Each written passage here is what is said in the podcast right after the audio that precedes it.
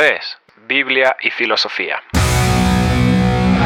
Me parece que eh, Lewis lo mejor que hizo es hacer eh, literatura y literatura fantástica.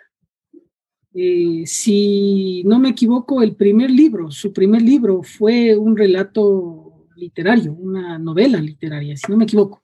y fue ahí muy fuerte, porque me parece que este trilema tuvo más detractores, como vos mismo dijiste, Jimbo, que eh, personas que le apoyaron. Es más, hay un autor, no recuerdo cuál es el nombre ahorita, un, autor eh, estadounidense, es justamente sobre el tema de la defensa de la fe, que tiene un párrafo, no me acuerdo, si es que un rato me acuerdo, lo busco y les envío, que ya de alguna manera critica un poco ese tema.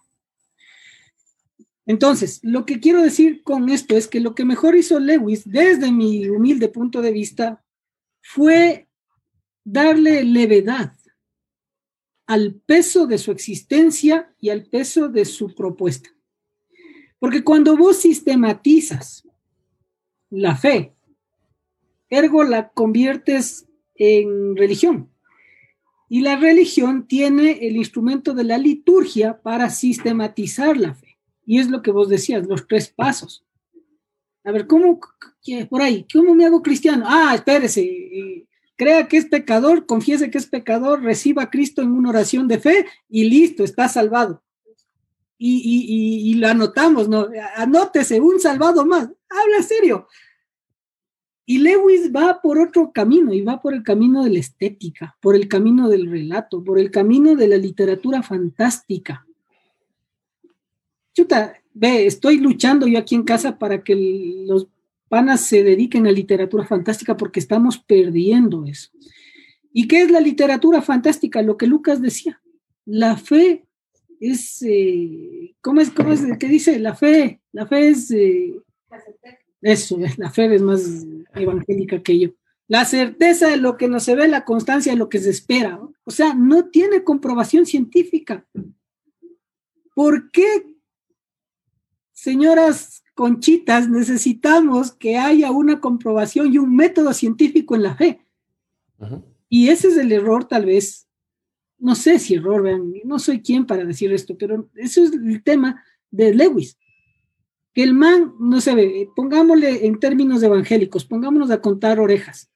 Yo creo que el man ha permitido que se salven, comillas, ¿no? O ha ayudado a que se salven más personas leyendo las crónicas de Narnia que el ¿Cómo es que es esto? El trilo, ¿cómo es? El triunvirato, ¿cómo es el? El trilema de Luis. El trilema, por aquí le tenía escrito y ya no encontré. ¿Viste? Y a veces nuestra fe tiene que ser así, una fe fácil. Una fe que empieza hablando de los Beatles. Una fe que empieza hablando de, de, de, alguna nota estética, de, de algo, de una aproximación a mi sentir. Y me parece que Lewis le den el blanco cuando cuando menciona eso. Y me parece que eh, el, espacio de invierno, el, tiempo de invierno, es a lo mejor es eso. Eh, me encantan las, las, ¿cómo es? Las cartas. No, soy muy buen lector de Lewis, les, voy a ser sincero. He leído así las crónicas de Narnia, llegué hasta la bruja y ya.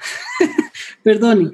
La tuya es otra lectura, o sea, eso lo sabemos también. Pero, pero me, me gusta mucho las cartas del, del diablo, del, del, diablo viejo al diablo joven, a su sobrino. Del diablo a su sobrino.